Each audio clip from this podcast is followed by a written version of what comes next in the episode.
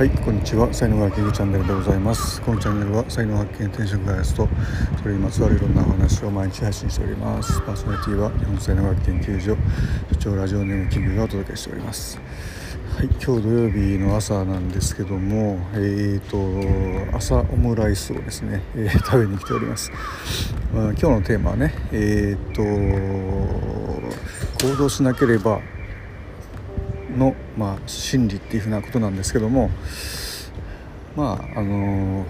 家にいてですねあオムライスを食べに行かなければなんて思ってるともう基本的にアウトですよね。で今日みたいにオムライス食べたいなと思ってあ気が付いたらオムライスを食べに来てしまっているみたいな、えー、これが正しいやっぱり行動の在り方ではないかなというふうに思うわけです。